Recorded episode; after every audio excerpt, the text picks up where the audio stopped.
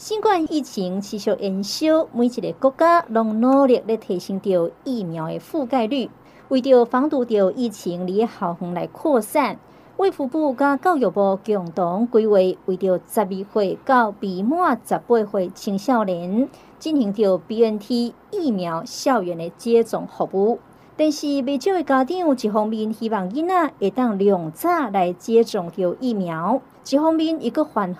还好 BNT 疫苗安全性加时效性。今仔日咱邀请到台大病院云林分院小儿部洪习全医师。来聊一聊青少年的心肌炎、心包膜炎加新冠肺炎的疫苗。那先请洪医师甲听众朋友拍个招呼。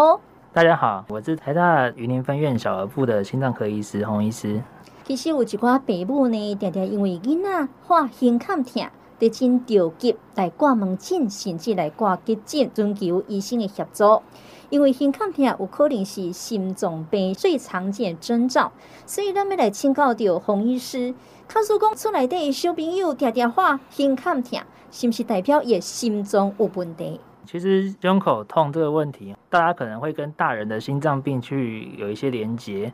在大人的族群里面，心脏病的确是一个很大的问题，大部分都是用胸口痛表现。啊，不过哈，在儿童和青少年的这个族群里面，其实完全不太一样。那首先就是儿童和青少年的这个小朋友，心脏病的比例本来就很少，大人大部分都是冠状动脉有问题，那小孩的话，这个机会就少很多啊。所以在这个青少年和儿童族群里面，大部分的胸痛哦，可以分成心因性和非心因性，就是和心脏有关，还有和心脏没有关的原因哦。那其实大概八到九成哦，都是跟心脏没有任何关系的。这些的原因呢，就是根据这个胸部的一些器官哈，有可能是胸腔的肌肉骨骼，比如说有可能是一些肋骨发炎啊，或是有外伤啊、扭伤啊，甚至有时候脊椎侧弯、驼背这些也会胸痛。那另外就是像肺部呼吸系统啊，就是比如说气胸啊，或是气喘，或是甚至有肺炎、支气管炎这些也会引起胸痛。那再来就是一些比较上部的消化系统，比如说胃胃炎、胃食道逆流，这些都有可能会引起胸痛哈。那其实另外一个很重要的原因是心理因素啊，很多就是青少年有些压力过大的话，常常会有些过度换气啊这些状况，那也会引起一些胸痛的感觉。所以这些疾病哈，常常不会只有发生胸痛而已，还是会有一些其他的症状和线索。所以其实有时候我们光是问诊和他的。评估他的状况，大家就可以知道他其实不是心脏的问题。大概有大概一成左右的人哦，是跟心脏有关的。他有可能本身心脏就有病，只是不知道。包括他可能是一些肥厚心脏病变啊，主动脉狭窄、心包膜炎啊、心肌炎啊、心律不整，只有很少一部分才是像大人那样子冠状动脉有问题。其实这些病人，我们来问问诊的时候呢，我们不会每个都一定要。就做心脏超音波啊，或者做心脏检查。其实，在问诊的阶段，我们可能就可以初步排除心脏的可能性了。反而是要针对它实际上的原因，比如说肺炎就要用抗生素。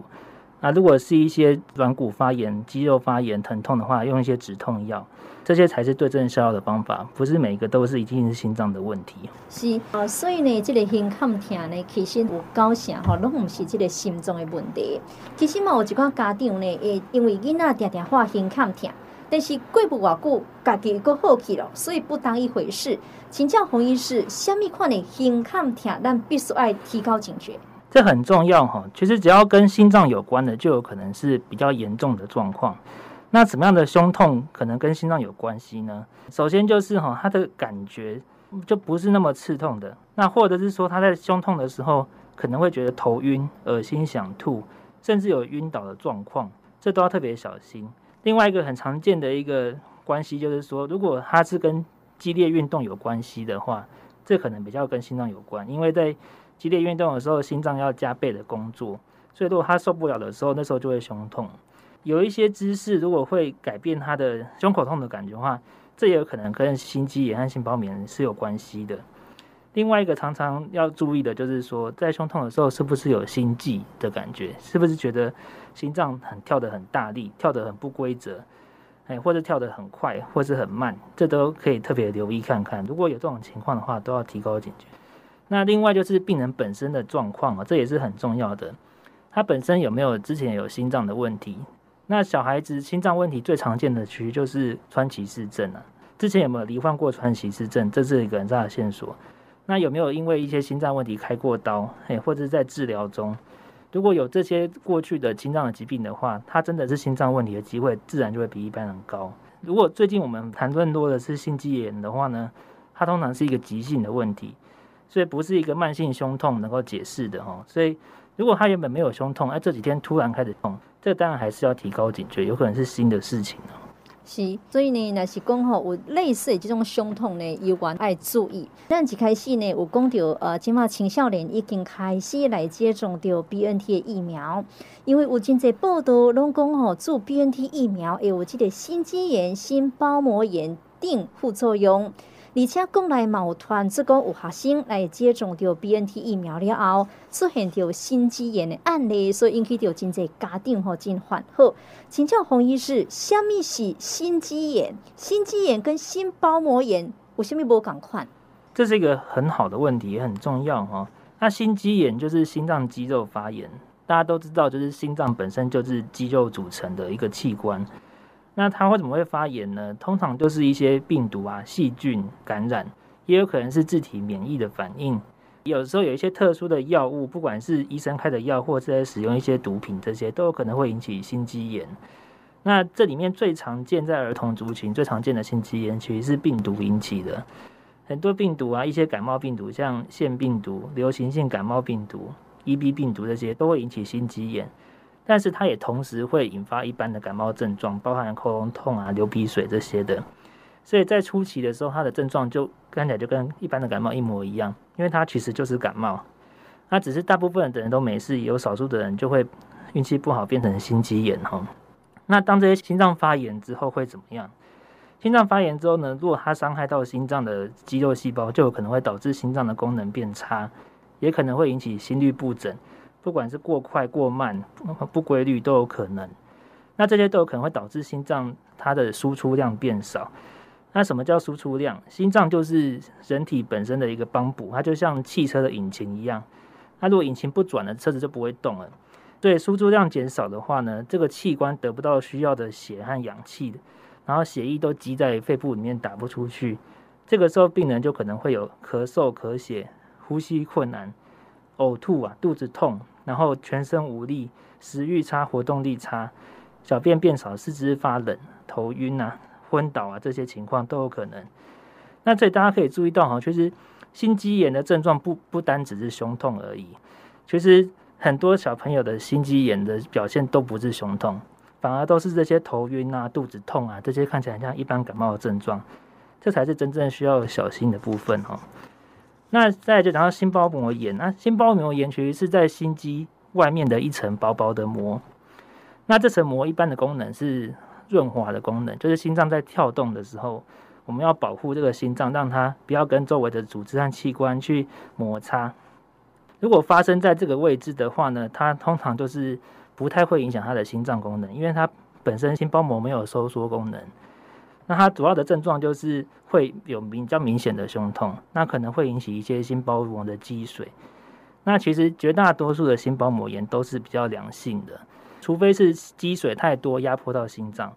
那不然基本上它没有影响心脏功能的情况下，其实心包膜炎都是比较良性的一个疾病。是，所以这个心肌炎呢，跟心包膜炎吼，也是有一无共款的所在。好多呢，同医师有讲到，心肌炎是心中这肌肉来发炎。啊，卡叔讲吼，你若去看医生，医生跟你讲，诶、你的心脏发炎，啊，你是不是代表讲真严重？这个很重要，这也是很多人都会被问到的问题。最近有些人打疫苗，或是有一些胸痛的情况去看医生，然后抽血检查，医生就说你心脏发炎。那其实严重程度还是会有很大的的变化，因为就像刚才提到的，就是心脏其实包含心肌和心包膜炎，那这统称都会叫心脏发炎。那其实它发炎的位置不一样，症状也会很不一样，严重程度也会完全不同哦。那如果只是一些轻微的心肌炎或是心包膜炎的话，大部分人都只是不舒服几天而已，其实也都不太需要特别就做一些很侵入性的治疗。吃点止痛药啊，然后追踪一下一些心电图和抽血数值就可以回家了。那但是严重的心肌炎哈，如果他整个心脏发炎得很厉害，导致他的心脏功能变差的话，这有可能就是猛爆性的心肌炎。那这严重是可以很严重的哦，白天可能还可以跟你讲话讲得很对答如流，然后下午就突然昏倒休克，甚至需要急救压胸，这都有可能哈。所以这个时候呢，如果发生这种情况的话，他就要需要使用很高剂量的强心剂，要插管，甚至有些人需要使用叶克膜来取代他的心脏功能。如果发生这样的情况的话，其实死亡率很高，大概五成的左右的人是没有办法撑过这一关。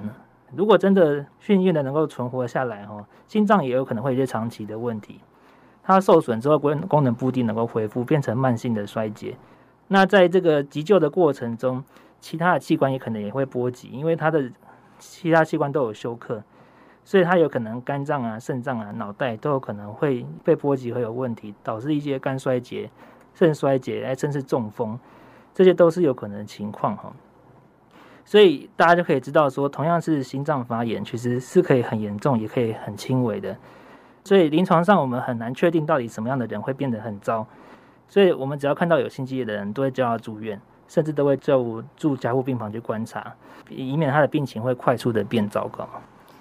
是，所以这心脏发炎有可能严重嘛，有可能轻微啦。呃，当然有真侪人认为讲，今麦这个新冠肺炎，不管是囡仔，也是是青少年，就算讲确诊，有可能会比高龄，也就是讲有慢性病患者症状更轻微，甚至无任何竞争。所以有嘛有人有一个疑问讲，因为真侪成年拢要被注掉疫苗，青少年敢应该爱来做新冠肺炎的疫苗？请教洪医师。青少年更应该注这个疫苗，注疫苗有好处吗？这也是很多人会问的。那为什么要打新冠肺炎疫苗呢？其实有四大好处哈。第一个是打疫苗可以减少重症的疾病和并发症。那第二个是它可以减少病毒的传播。再来就是它有可能可以减少校园的群聚感染。那另外就是对家长的焦虑也是有帮助的哈。那先讲这个最重要的这个减少重症疾病和并发症的部分，这个是对小孩本身最直接的好处，其他的好处都是间接的，对整个国家社会族群的好处。那减少这个并发症啊，新冠肺炎其实感染的时候会有两种阶段的影响，第一个是在感染急性期引发的，像肺炎、呼吸衰竭这些的情况。那一般的而言呢，小孩子发生这种肺炎而呼吸衰竭的状况是比大人来的轻微。我们目前的经验是，小孩比较少会发生这样子的重症，但是比较大的问题是在第二阶段，就是在感染之后，当然两个礼拜之后，有些人会因为就是自体免疫失调，他自己产生了一些抗体去攻击自己的器官，就会出现这种多重器官的发炎症候群。这个多重器官可能包括心脏、肝脏、脑袋，嘿，或者是肠胃都有可能。那其中大概有将近一半的人都会去侵犯到心脏。那这个严重的情况还是有可能会死亡的。之前的经验呢、就是在亚洲国家的这个青少年和儿童，在得到新冠肺炎之后，发生的这个多重器官发炎症候群的机会大概是万分之三呢、其中有一半大概需要住院，有百分之一会死亡。对，这才是对小孩来讲新冠肺炎最大的威胁。那打疫苗有没有好处？对这方面就有很大的好处哈。有打过疫苗的小孩跟没打过疫苗的小孩，他在急性期的住院率会差到十倍。就是有打疫苗的话，就是只有十分之一的小孩是需要住院的。然后再来打完疫苗之后呢，就是之前的在美国的经验显示说。打完疫苗之后，发生这样子多重器官发炎症候群的机会呢，也少了非常多，几乎消失了。所以其实这都是对小孩子很直接的好处。那另外间接的好处就是对整个国家社会的疫情的控制是有会有好的，因为毕竟学校是一个很大群聚的场所，大家在学校里面很密集的接触，不管有没有戴口罩，其实还是会有一些传播的可能性哈。之前的数据是显示说，只要打过疫苗，大概。传染的家人哦，就是亲密接触的家人，机会也可以降低一半的。所以其实学理上这样子对全校校园的群聚是有帮助，这样也还可以恢复学校正式的上课，家长的照顾也会比较轻松一些。所以这都是打疫苗对青少年的好处。是，所以这个注疫苗呢，其实吼好处是真多。不过有真侪家长可能也搁咧观望，因为因无法度确定讲注疫苗是不是安全。对囡仔是不是会有副作用？请教洪医师，青少年注疫苗依照现在来讲是安全的吗？基本上哈，这问题大家都会很担心，就是注疫苗会不会有什么危险性，会不会有副作用啊？事实上，就是在这个 BNT 疫苗刚开始施打的时候，其实美国就有一个研究，哎，他就去比较了，就是两千多个青少年，十二到十五岁，那一半的人打疫苗，一半的人打安慰剂，安慰剂就是什么都没有打，就只打普通的一些糖水这样子。打完之后呢，就是大概有八成左右的人会局部疼痛，这个我想最近有打疫苗的人应该都很有感觉。那在六成的人会觉得就是比较疲倦，想睡觉，或是头痛这样。其中呢，在两成的人会有关节痛，比较常被提到的发烧，反而大概只有一到两成而已，确实没有那么多。那大家可以知道，其实这些这些不舒服哈，虽然不舒服，但是都是暂时性的，而且都很都算相对轻微啊。比起刚才提到的，就是得到病之后一些很严重的状况，就是算是一个比较可以忍受的事情。那目前呢，其实也都没有很明显的跟疫苗有关的不良事件。就算是台湾本身啊，台湾本身目前就是已经注射了一百多万剂的 BNT，那在青少年部分，大概也也都注射了九十几万。这个疫苗到目前根据卫福部公布的资料，其实虽然有大概七十几件是比较明确有发生一些不良事件，但是没有人因为这样就死亡，然后也没有人就是因为这样子就有很严重的后遗症。一些国外的经验也显示说啊，就是。疫苗接种之后发生这个心肌炎、心包膜炎的机会大概只有万分之一而已。那主要是因为最近就是各个媒体在大幅报道，所以大家才会对这东西这么的注重哦。其实它发生机会很低，真的很低。那发生的对象主要都是一些年轻男性，而且都是大多是在注射第二剂以后。所以目前如果只有大家只有打第一剂的话，这个情况是相对比较少的。那相较之下，就是比较严重的副作用。比较特别会需要注意的，通常都是在注射的当下发生的哦。就是这个人可能在打了之后会晕针，也有可能会过敏性休克。那晕针的机会当然还是比较高。那大部分都是因为就是这些年轻人对于打针的反应，有的时候是一个群体的心理现象，看别人打针就很紧张，然后轮到自己打针更紧张，然后紧张到一个极限之后，这个整个神经的反射就会导致。突然的血压下降，然后呢就会出现晕针或晕倒的现象，所以绝大多数的人打完之后，或是在大概五分钟之内就突然晕倒，这个其实这叫做晕针，但是呢大部分都是很良性的，这不是什么心脏发炎，也不是突然就休克什么的，它只是就是晕倒了而已。那其实大部分就是只要休息一下，然后事后喝点水观察一下，就会慢慢改善了。也有更少的一些人，大概万分之一的人，就是打完之后会有很厉害的过敏性反应，就是所谓的过敏性休克。那过敏性休克这种情况，其实不管是打什么药物都可能会遇到，甚至你有可能吃食物，或者是就是被虫咬、被蜜蜂蛰，都有可能会引发过敏性休克。诶，这不是新冠肺炎特有的一个副作用哈，就是只要有一个外来的物质进入到人体，有些人的免疫反应，这个反应就会特别的强。那导致全身的一个过敏反应而休克。那休克的时候，大概通常发生的时间点会在打完针之后，大概五分钟以后到半小时内。所以我们才会说，就是打完针以后都要在就是有人看到的地方休息一个半小时，就是这个原因。主要就是担心会不会发生过敏性休克。如果真的发生过敏性休克的话，根据严重程度，有些人可能因为就是全身会肿起来，会压迫到呼吸道，这个时候可能会呼吸会有问题。那另外一个部分就是，它有可能因为全身的一个血管的扩张，会导致血压急速的下降而休克。那这个时候休克是比较严重的，我们可能就需要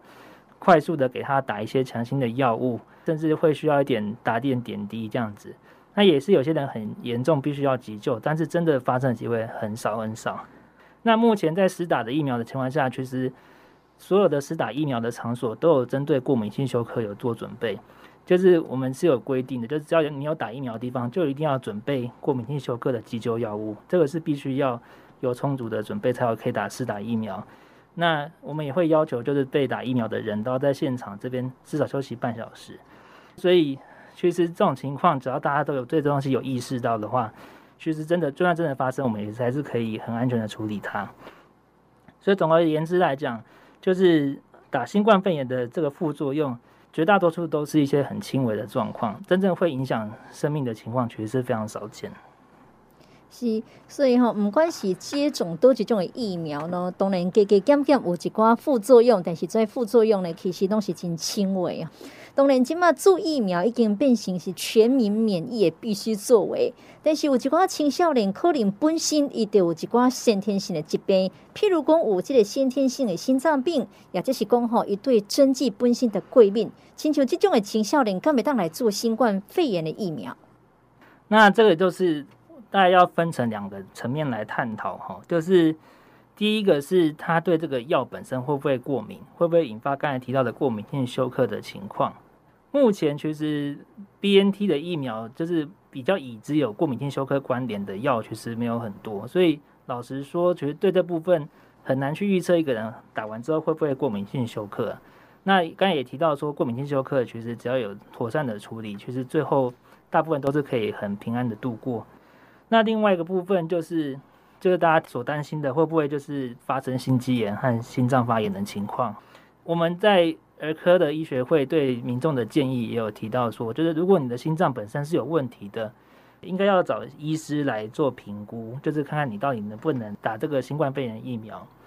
但是其实我们做这个评估的理由，主要是要让大家知道说，我们要怎么样安全的帮这些小孩去注射新冠肺炎疫苗。就是要充分的卫教这些家长说，诶，如果打了完疫苗之后需要注意哪些事情，那有必要就要提早带回来医疗院所去打。那只有很少数的人，如果他还在疾病的急性期，比如说他的心脏还正在发炎，他还正在发烧，或者是他还有一些就是很比较严重的问题暂时没有解决的话，我们也会建议他就是暂缓疫苗的施打。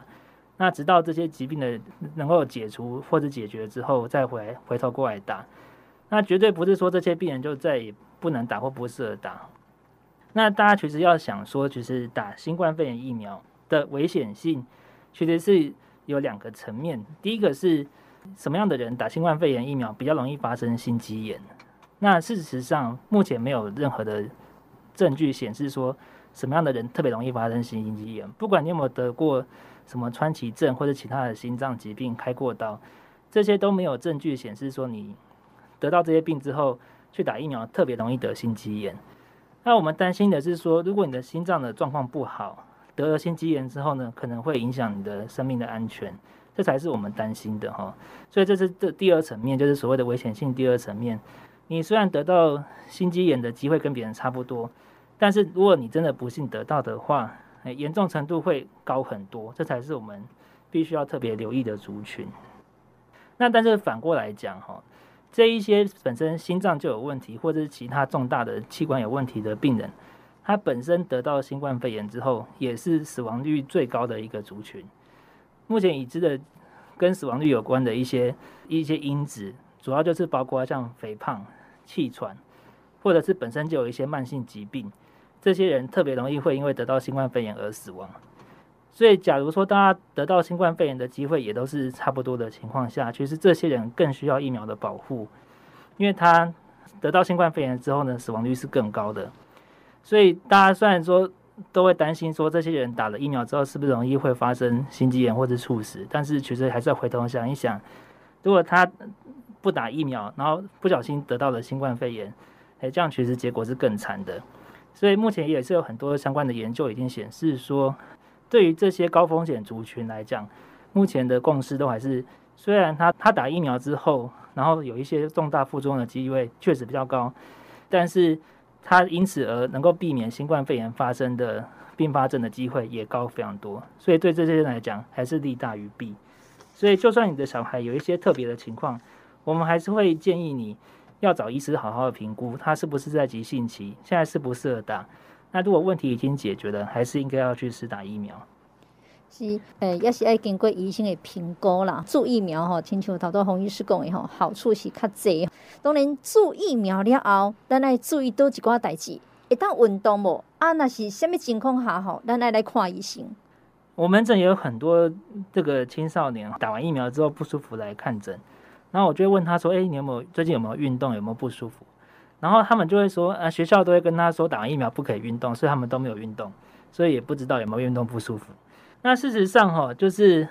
我们目前医学会的的建议，其实是说，你打完疫苗之后，如果没有特别的身体的状况的话，其实是可以就是持续的一般的运动。当然，我们还是尽量不要剧烈运动，但是一般的活动哈，一般的体育课是可以继续进行的，这基本上不受影响。只是大家必须要特别注意有没有一些就是体力减退、容易会喘的情况。所以什么时候就是打完疫苗，你真的要担心你发生了一些心肌炎或者是心包膜炎，必须要就医嘞。通常就是像刚才提到的哈，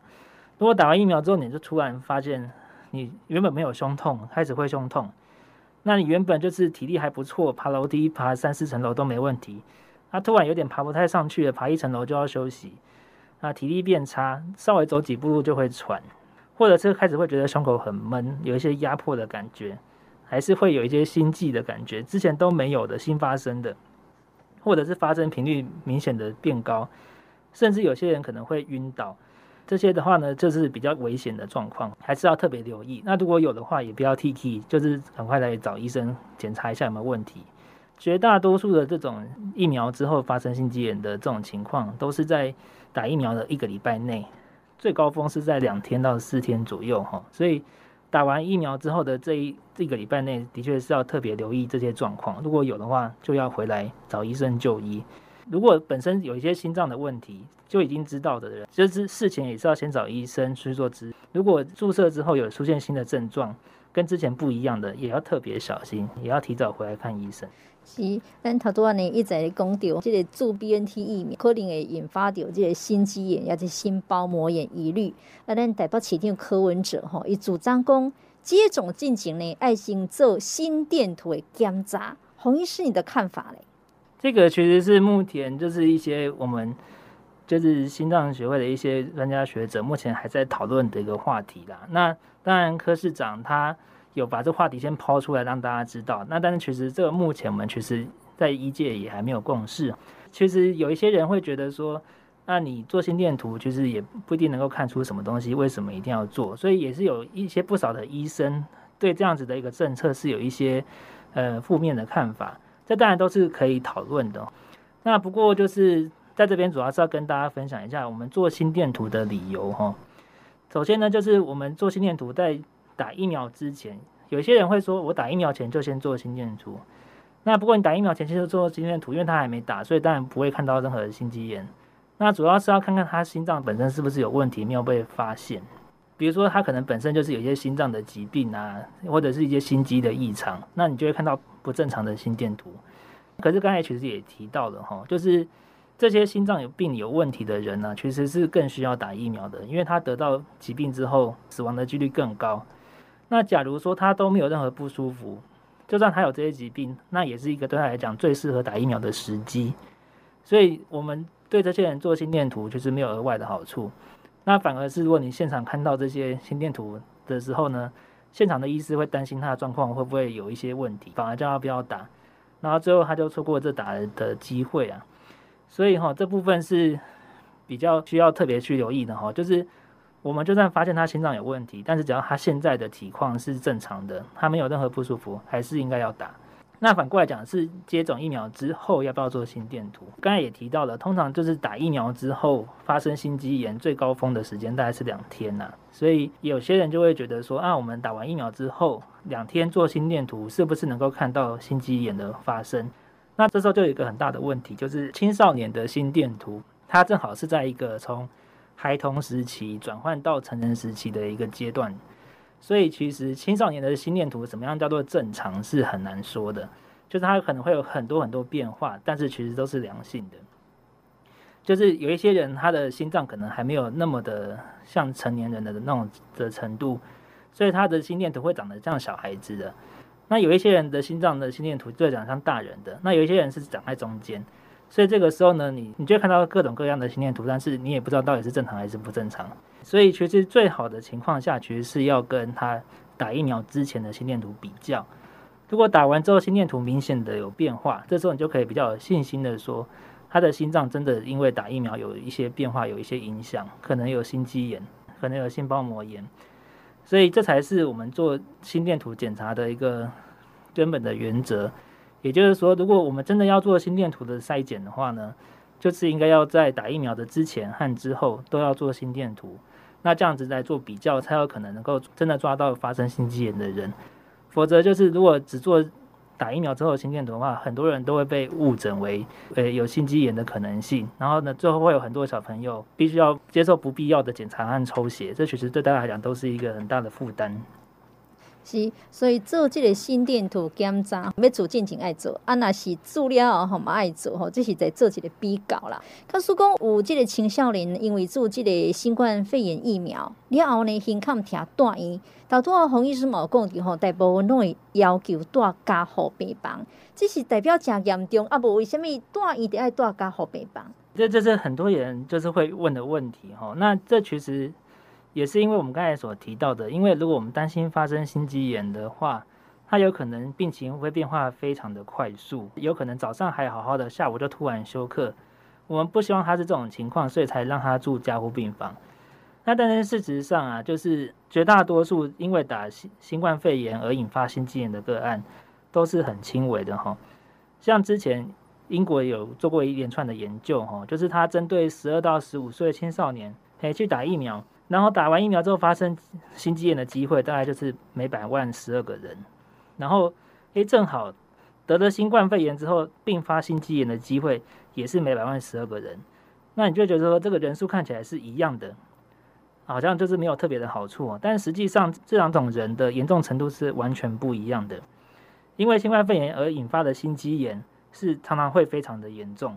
里面的人有一半的人是需要插管，需要用强心剂。那甚至有带两趴的人需要用叶克膜，有一趴的人会死亡。